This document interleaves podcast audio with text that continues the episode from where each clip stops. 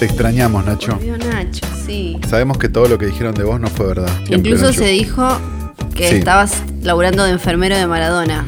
Lo cual explicaría por qué volvió. Dijeron que era el que bañaba a Maradona, ¿viste? Sí, después, Eh, bueno, pero- después el, el papel ese lo.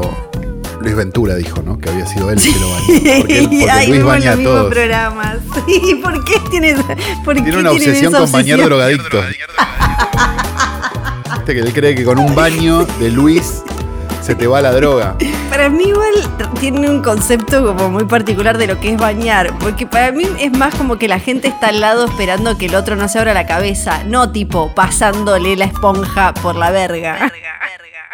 Yo me acuerdo, claro, que- yo me acuerdo que, que de Camilo García dijo a ese lo tuvimos que bañar una vez. Sí, Y después lo dijo de, de Silvia Zuller también. Que para mí es más bien como lo metes en la ducha y chequeas que no se abra la agua jeta, fría, pero claro, no- agua fría, a ver si se le pasa Claro, el pedo. lo pero no le abrís los cantos para pasar el- el- la esponja. Yo creo que Luis Es- te para debe. mí está exagerando. Para mí Luis te debe enjabonar muy bien.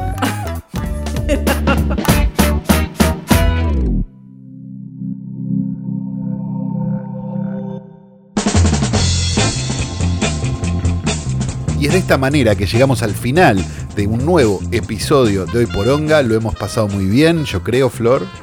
Sí, claro, no, una locura espectacular. Me divertí mucho. Una locura gracias. espectacular. Esperemos que todos ustedes también hayan visto la película y hayan pensado lo mismo que nosotros. Y si tienen una opinión distinta o creen que nosotros quizás no estamos preparados para hablar de esta película, pueden guardarse su opinión. Ya saben dónde. Porque no- realmente no tenemos ningún interés en escucharlos decir, no, lo que pasa es que ustedes no entendieron. Porque cada vez que alguien dice, ustedes no entendieron, se convierten en el señor que te lleva con un disco de orcas a una fiesta donde están pasando Madonna y quiere convencer al DJ que ponga Reinará la tempestad. No va a pasar, maestro. Tenemos que decir varias cosas igual antes de despedirnos, que este programa fue grabado en el estudio de Tereo, Bebe Sanso On Ice, de posta.fm, fue editado por el querido Nacho Barteche, tenemos que decir Johnny Nico Nico y John, y tenemos que decir también que... Ah, esto te toca a vos, lo del Post Offline te toca a vos, Flor. Pero a mí me dijeron, por un lado me dijeron, che, eh, te toca a vos anunciar el post offline. Y a la vez me mandaron una carta de documento diciendo que no podía hablar del post offline. ¿Vos decís que caíste en una trampa? No lo sé. No, no sé quién me lo mandó tampoco. ¿Es el posta la del carta futuro? ¿El documento posta no del pasado? nada. No, decía. decía Flor nomás. Flor, Decía Flor. yo no me la tomaría muy en Eh. serio, yo hablaría del Post Offline sin tapujos, Flor. Vos decís, pero yo tengo miedo porque mirá si rompo la, la, la- la tela del espacio-tiempo eh, terminal del algoritmo misántropo. La tela hay que tenerla siempre sana, Flor. Eso es importante. Nos Pero me despedimos. dicho antes, 20 Ay, años bueno, de- Flor, ya está. Ya está, ya está perdida, Flor ya está perdida. Nos despedimos hasta la semana que viene. Mi nombre es Santiago Calori. Y yo soy Fidel Sargenti. Chao.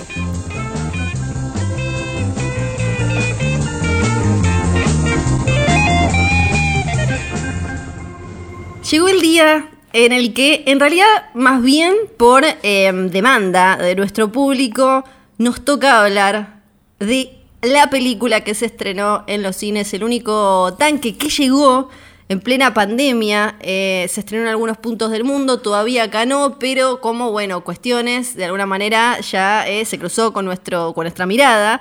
Los oyentes de Hoy Tras Noche empezaron a mandar mensajes, inundar casillas, inundar eh, redes sociales diciendo, van a hablar de, van a hablar de, van a hablar de... Sí, este es el capítulo en el que vamos a hablar de Tenet. Y como habrán adivinado ya por este, una serie de cosas, sobre todo si pusieron el nombre del episodio frente a un espejo, se habrán dado cuenta de lo que opinamos de Tenet. Pero bueno, vamos a ir lentamente con esto porque creo que requiere muchísima explicación. ¿O sí, no? Sí, yo antes quiero, dejar una nota. Yo me río siempre de muchos chistes del tío Calu, pero a veces no estoy, a veces son cosas que disfruto, solo que también sé reírme de esas cosas que me gustan. Entonces, yo no estaba preparada para que la nueva película de Nolan me parezca esta poronga atómica que me pareció. Yo realmente iba con, con el alma llena de ilusiones, porque Dunkerque, ustedes saben, ya existía hoy tras noche, fue una de mis películas favoritas ese año, porque... Ay, no de las mías. Interestelar me pareció una película ambiciosa con un montón de cosas muy interesantes. Me gusta el origen. No, no tengo algo en particular en contra de Christopher Nolan. Entonces yo iba, ¿no? Con, con mi mochila llena de buenas intenciones, de ganas. Y me choqué con eso. Y me choqué con eso. Así Ah, que, y este Calo para- es un exagerado que ya la y dice. Sí. Y lo que quiero aclarar es, nada de lo que... No pienso tomarme esto en serio. No piensen, no, no vengan a buscar acá, a este episodio, alguna cuestión así como seria y toda solemne y qué sé yo, sobre Tenet. Si quieren eso, acá yo no se los voy a dar y me, me da la sensación de que eh, Calo tampoco. Así que voy a tratar de reírme todo lo más que pueda de esta película que para mí es una gadorcha eh, descomunal. Sí, bueno, qué lindo coincidir, ¿no? Qué lindo pensar lo mismo. Yo a, a Nolan medio que te lo abandoné después de Insomnia. Yo después de Sí. Insomnia ya no me gustó más ninguna. ¿Qué querés que te diga? Le veo el mérito, sabe encuadrar, por supuesto, sabe encuadrar. Por supuesto, sabe dirigir bien secuencias de acción, por supuesto, pero me parece que es como un gran capricho y me parece que Tenet es finalmente la, la explicación de ese gran capricho, ¿no? Esto lo, lo hemos hablado por privado, pero después lo vamos, a, lo vamos a ahondar un poco más. Le decimos a los que están escuchando esto y que lo agarraron como de costado, pues este es como medio un hoy poronga traicionero, a pesar de que está un poco más avisado. Este, le queremos decir a la gente que vamos a hablar con spoilers. Arre, como si se pudiera spoilear algo de esta verga, ¿no? Vamos Bien. a tratar de este, resumirla. eso va, eso va, eso va esa va a ser la primera hora del capítulo. eh, y después, bueno, este, daremos nuestros pareceres. A mi modesto entender, lo que la película es, en definitiva, es una serie de secuencias que separadas, si vos las ves, si te muestran una secuencia de Tenet, decís, che, la concha de la quiero ver esta película. Sí. ¿No? Digo, son como, Sí, totalmente. como pequeñas, pequeñas secuencias de película de Bond, pero más complejas Sí. y unidas por eh, escenas de diálogo expositivo hasta el, hasta pero que ni una novela de la tarde es tan expositiva escritas de una forma en la que un nene de 14 años quiere parecer pre- como, como complicado digamos hacerse el, hacerse el culto. Porque digamos la analizás la escena y lo que dicen y decís ah están diciendo una boludez Ay, le- pero la están diciendo muy complicada Sí, los diálogos tienen solo dos modos, ¿no? Es como, es un poco como comprarte, es como un satisfier que tiene solo uno muy, muy suavecito, uno que te perfora el clítoris y te hace un, hace un nuevo agujero del culo. Porque no voy a decir Bueno, Flor, te pido por favor que empieces el reclamo en Mercado Libre, si es así. Porque los diálogos son o estupidísimos, viste, o como muy, muy, muy básicos, o pasan al otro, al otro extremo, donde directamente tiran todo así como tipo, no, porque la entropía del tiempo-espacio, de la masa del algoritmo nuclear, de... Claro, pero, pero en la secuencia siguiente hay uno que le dice, no, Carlos, tenés que correr para allá, porque claro, pues no se entendió un carajo lo anterior. Sí, no, no, no, no puedo creer. Y, Y a eso le sumamos, sí, perdón, y a eso le sumamos que no se escucha la película. Y esto, y ahora viene la parte donde quiero sentarme un segundo y decir una cosa. Sí. Sí, vimos la película bajada. Sí, Sí, sabemos sí, las calidades de películas bajadas y estamos convencidos de, por cosas que leímos además, de que no es un tema de haberla visto bajada. Una película buena es buena en un televisor de 14. sí, y Una película chota hacer- es chota en un IMAX. Es Podemos hacer el, simple. el ejercicio. Si llega a estrenarse en cines, yo la voy a ver o cuando esté en 4K, Mega 1000, Guachihuau. No, voy a ir 15, mi- si voy, voy 15 minutos al cine a constatar que se escucha como dentro de una bolsa toda la Sí. película y listo. Bueno, eh, hablando de eso, hay una parte muy interesante cuando uno googlea Tenet. Te aparecen, viste, esas preguntas relacionadas. Vos pones, por ejemplo, no sé, Tenet explicada, Tenet explicación, y te aparecen abajo preguntas relacionadas. Y hay unas muy buenas porque una es. eh, hay dos que tienen que ver con el sonido.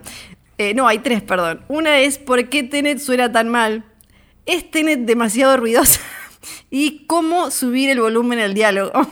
Esas son Claro, las tres. ¿sabes cómo se sube el volumen del diálogo? Mezclándolo bien, maestro. Bueno, viste Y que. no haciéndose el artista. A, a mí hay algo que me. A, a mí hay algo que me pasa con Nolan. perdón, pero estoy como, me, se me, va- me van cayendo cosas. A mí lo que me pasa con Nolan es que hay como una, como una pretensión que no debería estar en el tipo de, la liga de películas que está haciendo Nolan. Ese es el punto. Hay algo muy extraño que es, si vos me decís, che, vamos a ver una película de un ruso que se volvió loco y terminó viviendo dentro de un bosque y, se, y se murió de hipotermia, yo la veo y, y no estoy esperando que tenga principio, medio y fin. O sea, no me importa. ¿Entendés? Digo, no sé, veo Solaris de Tarkovsky y no espero tampoco entender todo ni nada. No tengo ese problema. Ahora, si yo estoy frente a una película de un estudio que vale 300 millones de dólares y la quieren vender como una película pochoclera, hay un problema si la película no tiene una media de entendimiento. Sí. Pa- para mí ahí llegó a. Nolan llegó a su punto máximo con Inception, porque ahí mezclaba, ¿no? Esta cosa de escala que hace que Hollywood le dé un montón de millones y que a la vez genere un montón de millones y se quede en, en- como en la imaginación, en la mente popular, en el colectivo, pero eh, y tenía sus preguntas y sus dudas, ¿no? Y después te podías ir a comer la pizza diciendo como, eh, cae el trompito, no cae. Ahí llegó como al pico.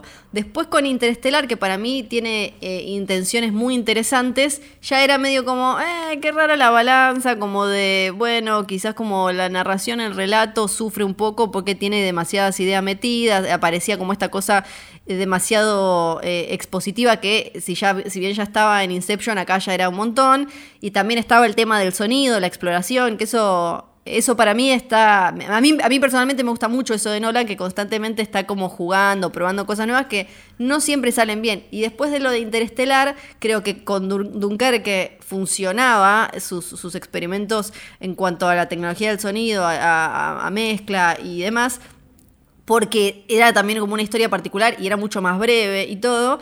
Y acá ya se desconchó, es como el desconche total, es, como agarrar todos tus vicios personales y llevarlos a nivel 11, ¿no? Como eh, eh, me, parece eso, y eso es lo que hace que también un poco te da la sensación, decías, eh, vos mencionabas a Bond, como que si a este hombre no le dan una película de Bond, te va a sacar una película de Bond del libro de Doña Petrona, porque Pero es que no le van a dar nunca una película no de Bond. ¿Qué película de. Bond le pueden dar? Che, hay que meter el chivo, Christopher. No. No, estoy pensando que la, que la Matrix, dale, boludo. Sí, porque pa- pa- parece, las secuencias son, em, pa- parecen las publicidades que salen de, de Bond, porque además creo que también se acostumbró mucho a, no solo a lo grandilocuente eh, y a lo macro, sino también a lo lujoso. Y hay momentos de la película Claro. que parecen...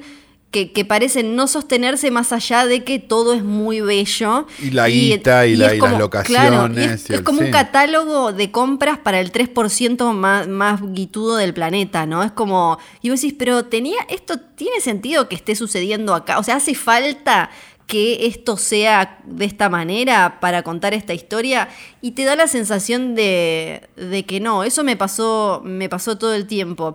Y después no sé más por dónde empezar, tengo un montón de cosas. No, a ver, ah, tiene, tiene, esto es muy desordenado porque no, porque dijimos, prometimos no tener notas para este capítulo Sí. porque nos parecía que era solo decir lo que nos pasaba, como hicimos, igual que como hicimos con Bañeros, la fuimos a ver y nos pusimos a hablar. Bueno, Bueno, eh, perdón, estamos la haciendo película, eso. Sí, y porque es algo que plantea la película y para mí eso debería haber estado en el póster y te lo deberían avisar a- eh, eh, cuando, cuando la vas a ver. ¿Viste no se cuando entiende un carajo, dice el póster. Flor de la Kirk, o como se llama el personaje de Harry Potter, la, Sí. la rubia le dice... No, ¿cómo es que le dice? No tenés que entenderlo, tenés que sentirlo. Bueno, para mí la idea de Tenet es no tenés que entenderla, tenés que sentirla. Ahora, si sentís que es eh, un palo en el ojete o un masajito, Claro. eso eh, ya corre por tu cuenta, pero, pero creo que creo que va por ahí. Sí, hay, hay algo de eso, me parece. Hay algo de. Pero aparte, a ver, narrativamente tiene, tiene un montón de conflictos, ¿no? La película, la primera es que no se entiende lo que están contando.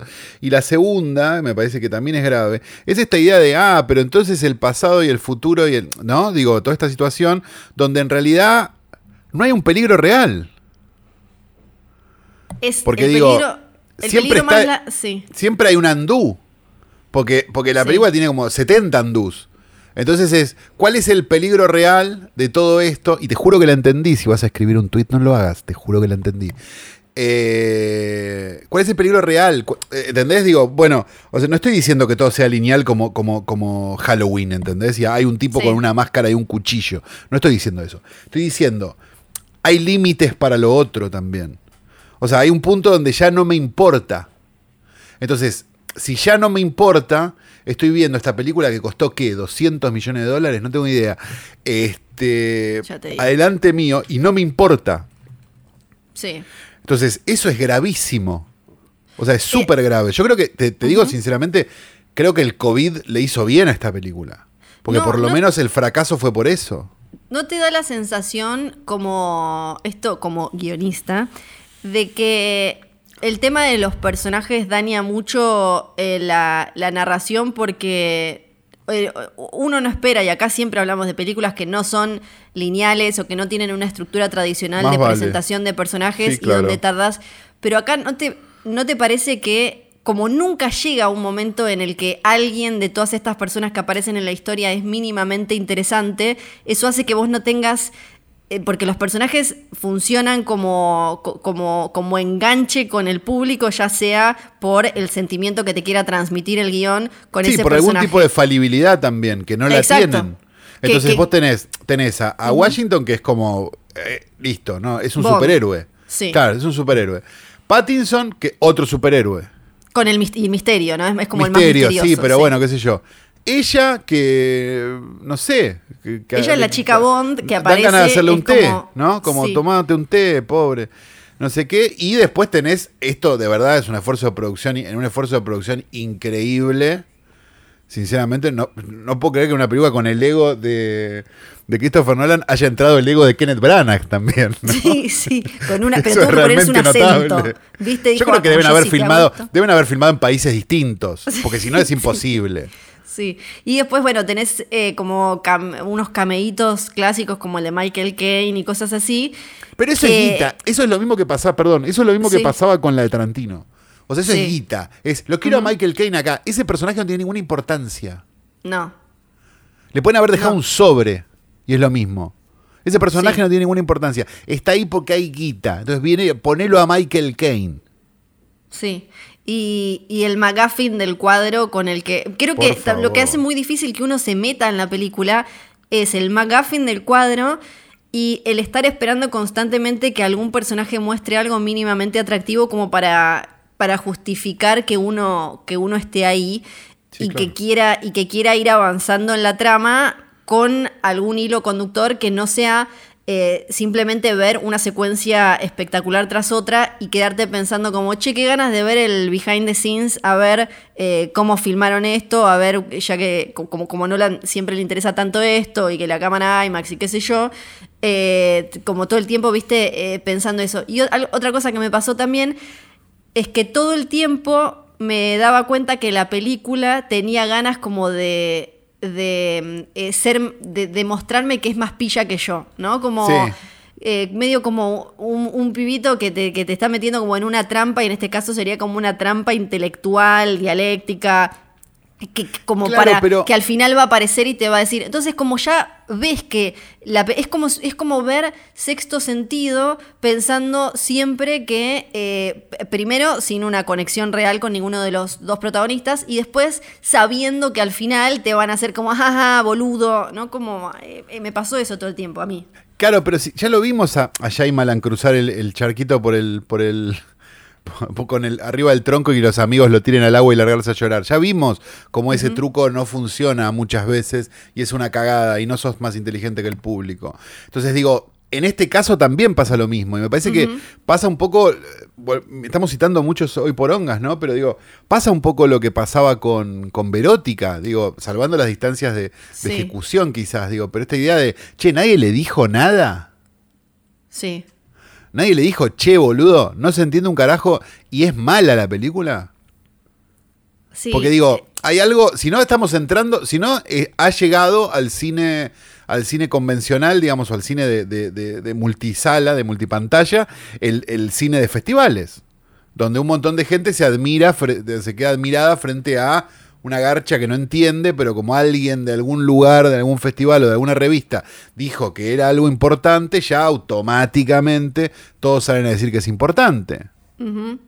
¿Es Sí, eso a- la carrera de, de, de, de- de Christopher Nolan hoy por hoy? No sé.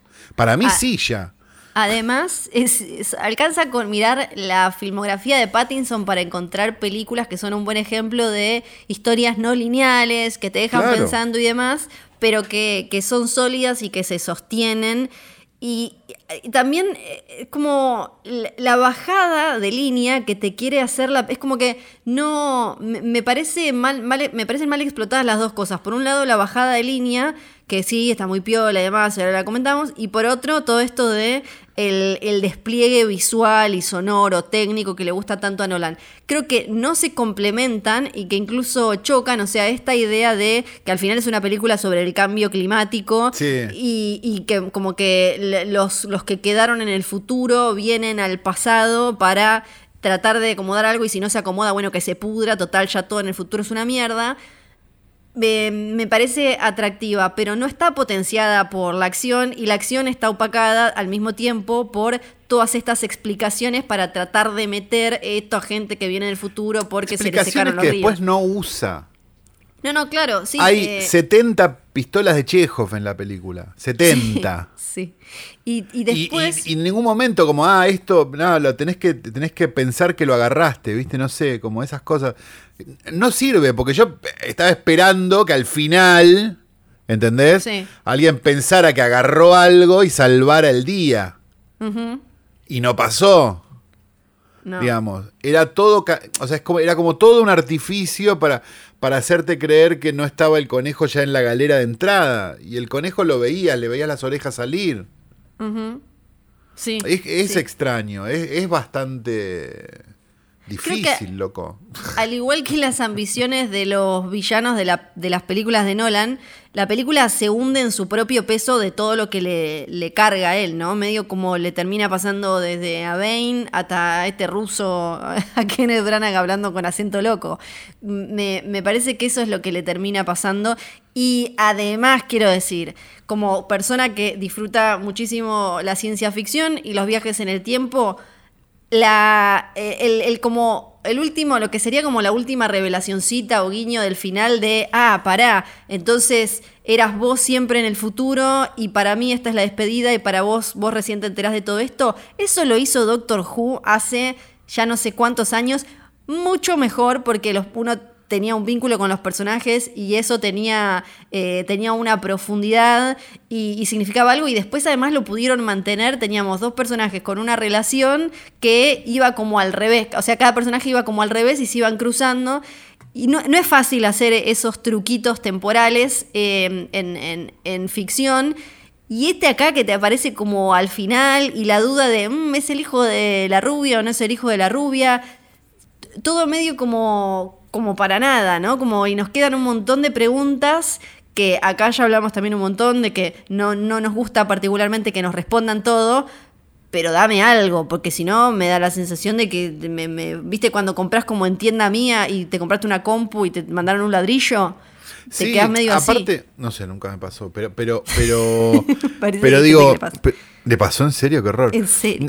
No, no, pero digo una cosa que también me parece importante, sobre todo el final, ¿no? Que el final es absolutamente lineal y es un pretende un what a twist cuando no te dio ni una sola pista en toda la película. Sí, Es, Sí. es como es, parece es hasta comedia al final. Es como ah, y al final, o sea, la única cosa que hubiera sido peor hubiera sido que fuera todo un sueño, pero Sí. está ahí nomás de Sí. que haya sido todo un sueño. Yo qué sé, ni idea. Para mí la obra de Nolan es complicada porque, porque tiene muchos defensores, pero me parece que tiene muchos defensores que justamente quizás Nolan sea lo más complejo a lo que llegaron. Digamos, No, lo digo mal, sí. no lo digo de, de- de- de- de canchero ni nada, lo digo real, digamos. Si vos no viste muchas películas, probablemente Nolan te parezca, este, no sé, Tarkovsky, pero claro, justamente si ves Tarkovsky, justamente si ves Stalker, probablemente te encuentres con una película difícil que cuenta un cuento bastante parecido al de Tenet, pero que se entiende un poco más, incluso una película de Tarkovsky. A, a mí eh, lo, lo que me pasó es que en ese, en, en ese no entender que decís vos, es que se me terminó haciendo aburrida. Y es, eh, como decíamos, es un, un tanque hollywoodense de entretenimiento. O sea, Nolan desde hace ya años juega... Tiene la es- estructura de una película de Marvel. O sea, tiene la Sí, estructura sí. de. Hablan dos minutos, se cagan a palo. Digo, tiene esa estructura. Es una caper movie y, y- y Nolan, como decíamos antes, ya desde hace años logró esta cosa de me dan la plata de un, de un tanque, de un blockbuster y puedo hacer locuritas, ahora llevadas eh, como eh, a, a- a un extremo, pero lo que me pasó es que me, me resultó aburrida. No pude, eh, en todas esas secuencias espectaculares y demás, siempre me quedaba, esto es súper personal, obvio, pero siempre me quedaba con ganas de más y eh, cada secuencia que pasaba me iba dejando como un vacío y la, la- la idea de como, che, puta, esto estaba bueno, pero no me sirvió para... eh, para meterme más en la historia, no me sirvió para toda la parte de que, que a Nolan, por ejemplo, le funcionó para mí en el origen de la relación del matrimonio de ellos dos, acá en este matrimonio y todas esas escenas de, de ellos y esa tensión, eran como ver dos cubitos, no. Este, este como medio Bueno, no eran- ruso no eran malo. la pareja, no eran la pareja más, más Sí. este, interesante sobre la faz de la Tierra tampoco, ¿no? Este, porque ¿quién querría estar casada con Kenneth Branagh, no? Y Emma- anda a decirle a Emma Thompson. Anda a decirle a Emma Thompson. Bueno, ahí Igual le tenés, ahí metió- tenés. Claro, y así salió, porque le metió los cuernos, si no me acuerdo mal. No me acuerdo Oh. con quién ahora. Se fue con otra. No. Resulta que, ¿Qué? ¿te acuerdas la película de Frankenstein? La, la de Uy, Kenneth Branagh sí, con De Niro. sí, dificilísima. Bueno, en ese momento él estaba todavía casado con Emma Thompson, pero ¿quién hace de la novia del monstruo de Frankenstein en esa película? ¿Te No me acordás? acuerdo. No. Elena Bonham Carter, Sí. que era más jovenzuela y todavía no había caído en las garras de Tim Burton, Claro, que la, que la hizo terminar pareciéndose uno de los simios del planeta de los simios. que después la hizo, la hizo, bueno, un montón de cosas, ¿no? Eh, la hizo. Pero le quedó esa cara, ¿viste? Le quedó un poco. Es cara angulosa. Es cara angulosa. Claro. Sí, es cara eh, angulosa que eh, está muy bien en eh, dos temporadas de una S-E-R-I-E. No, no, no, no, no, que no, no vamos me a lo quieras mencionar. colar ahora. Pero bueno, No me lo quieras colar ahora. la, la cosa es que empezaron a besuquearse y demás en ese rodaje y ellos se terminaron. ¿Entre mujeres? No, eh, Emma Thompson no estaba ahí. Kenneth Branagh con Elena. Entonces empezaron Ah. a besuquearse y eh, se, se separan. Eso genera, obviamente, una discordia, un problemón entre Emma y Elena. Y durante años no se hablaron ni nada. Estuvo todo Y mal. claro, La y gente sí, no, claro. o sea, invitabas a una, no invitabas a la otra, ¿viste? Le invitabas a Escones a Emma Thompson y te decían, no, ni loca, la llames a la Bonham Carter que se te pudre acá todo. Es que no Pero- todas son comprensivas como la mujer de Sofovich. No conozco la historia, no sé si quiero saber, pero bueno, eh, entonces lo que dicen es que de alguna manera cuando ella se angustia en Love Actually, en Realmente Amor, porque el marido, que en ese caso era Snape, la, le mete los cuernos por alguien, con alguien más joven, eran las lágrimas de ella recordando cuando Kenneth Branagh la había engañado con su coestrella y actriz Helena Bonham Carter. ¿Viste cómo te lo tiro? Ya todo? esto es más interesante que Tenet. Le salvamos el capítulo realmente. Bueno, ¿qué más? Eh, Tenet, hay más preguntas. Cuando uno busca, eh, te, te dije las del sonido, Sí. pero después hay más que me parecen espectaculares, como qué pasa realmente en, en Tenet. ¿Es Tenet difícil de entender? ¿Qué pasa al principio de Tenet? Esas son algunas. Eh, después, eh, bueno, y un montón de gente que no, no entiende bien qué, eh, qué está haciendo, el, sobre todo ella. ¿Qué hace Kat? ¿Qué, ¿Dónde va? ¿Cuántas hay? Y nada de eso. Claro, ¿cuántas hay? ¿Qué pasa? ¿Por qué lo mata? Sí. ¿Por qué no lo mata? ¿Por qué? Sí, y no importa. Y todo Sí. no importa. Lo Claro, mató. Bueno. la- quiere decir que está por terminar. Las reglas de viaje en el tiempo que maneja son estas medio de... eh, eh, co- como en Harry Potter, en la 3, en El prisionero de Azkaban, y creo que en Primer, ¿no? Que es como de, bueno, el pasado es pasado y se queda así, vos podés ir y como que tocar alguna cosita, pero eso no termina cambiando, ¿no? Es como medio, es eh, eh, la regla de viaje en el tiempo sería así en Tenet. Claro. Sí, no, es. No, no funciona como las películas, las películas de viaje en el tiempo, que eso también es como, bueno, si ya nos aprendimos una regla de película de viaje en el tiempo, qué necesidad de volver a explicarme otra, ¿no? Digamos, como es, bueno, andate al pasado, pero no toques nada porque va a haber un problema después. Sí, esta es la de las que Pero al revés. como un, no es como tampoco un tan genial, ¿se dan cuenta? Claro. como, eh, bueno, no importa del todo lo que hagas porque esto va a seguir sucediendo y bueno. ahí y me entonces quedé, no importa. cierto? Entonces no importa porque ya, ok, ya pasó, entonces, bueno, eh, eso, ¿no? Es una Eh, verga, no la vean. No, véanla, véanla, siempre vean, siempre vean y después vengan a decir, Es verdad, sí, siempre vean. Siempre vean, porque to- además, para empezar, todo te alimenta. Así que la- la- desde Verótica hasta eh, Tenet, eh, hasta eh, todo. Bueno, Woody Allen, que fue tendencia esta semana también. Ah, ella se quería meter en todas las polémicas, quería hacer el capítulo más incendiario y todo. Eh, ¿Qué pasó con Woody. Allen esta semana? No, no me enteré. Cumplió años. Y ahora, Ah. cuando te cumple años, como no muere. eh, Se te siempre- cancela, te, can- te cantan el feliz cancelado.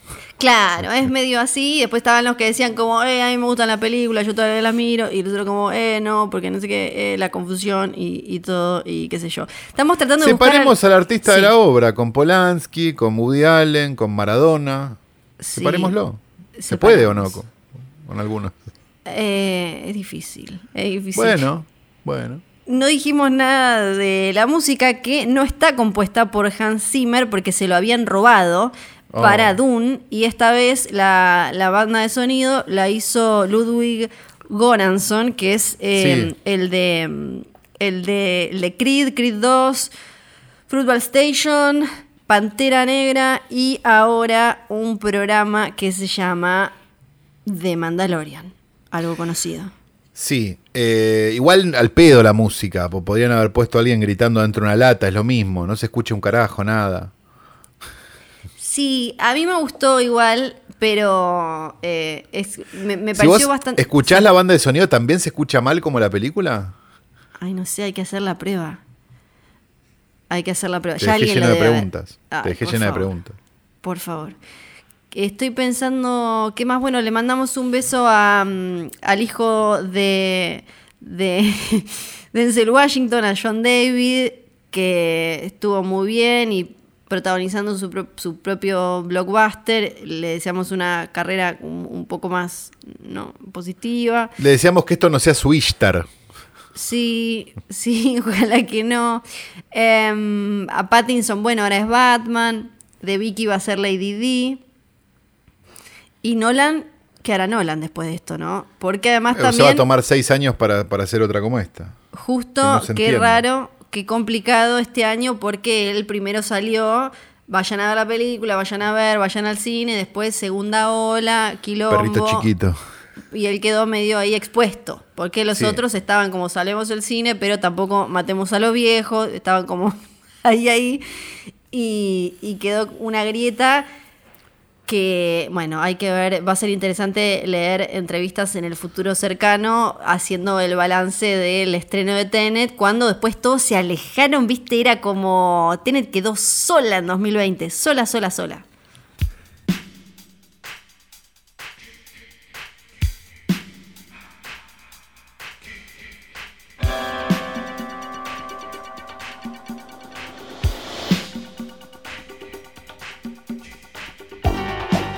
Noches, buenas tardes, buenos días, o lo que sea que coincida con el momento en el que le diste play a esto, que es, sí, sí, sí, sí, otro episodio de Hoy tras Noche. Mi nombre Pará. es Fiorella. No es. Fiorella. No es Pará, Fiorella. pará, pará. Eh, Pará. Sí. Eh, no, es, no es hoy tras noche, Flor. ah, ¿no es Hoy tras Noche esto? Pero yo vine No, a hacer... Flor. ¿Qué es esto? Buenos días, buenas tardes, buenas noches o cuando le hayan dado play a esto que no es una cosa más que un nuevo episodio de Hoy Poronga, el podcast más pedido por la gente y por el amor de este público, que si no le das poronga seguido se te va. Yo no, pa- para, igual ya me parece que eh, acá esta gente está abusando del poronguismo porque saben que cuando el público ve poronga en el, el título, te- cae ahí y, y entonces es por eso. Yo No abro los. DMs y veo poronga, Flor, todo el día. ¿Se Me sigue usando la poronga, berenjena? Me mandan poronga, a veces ya digo, señor, guarde eso. Sí. Este, la verdad, un montón de poronga en, los pedidos de la gente. Entonces, Sí. yo creo que le tenemos que dar a la gente lo que la gente quiere. Lo que la gente quiere son, eh, ya, ya sé, para, son satisfiers, ya sea para pene o para vulva, ¿no? Eh, no sé, no sé qué decirte. No. Estás, estás obsesionada con ese Firefly. ¿Por qué? Sí, no, nunca, nunca mencioné antes un satisfier en este, en este podcast. Ah, es verdad. No sé. No, bueno, ah, me estoy confundiendo esto con el WhatsApp. Bueno, entonces esto es un hoy poronga, esto es cualquiera ahora. Y- Esto es y- un hoy poronga, ¿cuál vamos a la hablar de una película? una película que se estrenó, no se estrenó, no sabemos si se estrenó, los cines Ajá. al final dijeron, no, perrito grande, después dijeron, perrito chiquito, no, diciembre mejor no, dijeron los multipantallas Sí. que lo único que quieren es vender pochoclo, este, y no pasar películas, así que tenemos con ustedes en exclusividad total y bajada de los torrents. Eso lo dice él, lo dice Santiago Calor, yo no lo digo. Lo digo porque además me imagino que debe enfurecer a una distribuidora que nos No. cae como el orto. No, Así eso que- lo dice, no, no. Alegría total. no. Guardate las de terror, mami. No, Acá tenés, no, la vimos no, en el no. torrent. No, Tenet, no, no. de Christopher Nolan.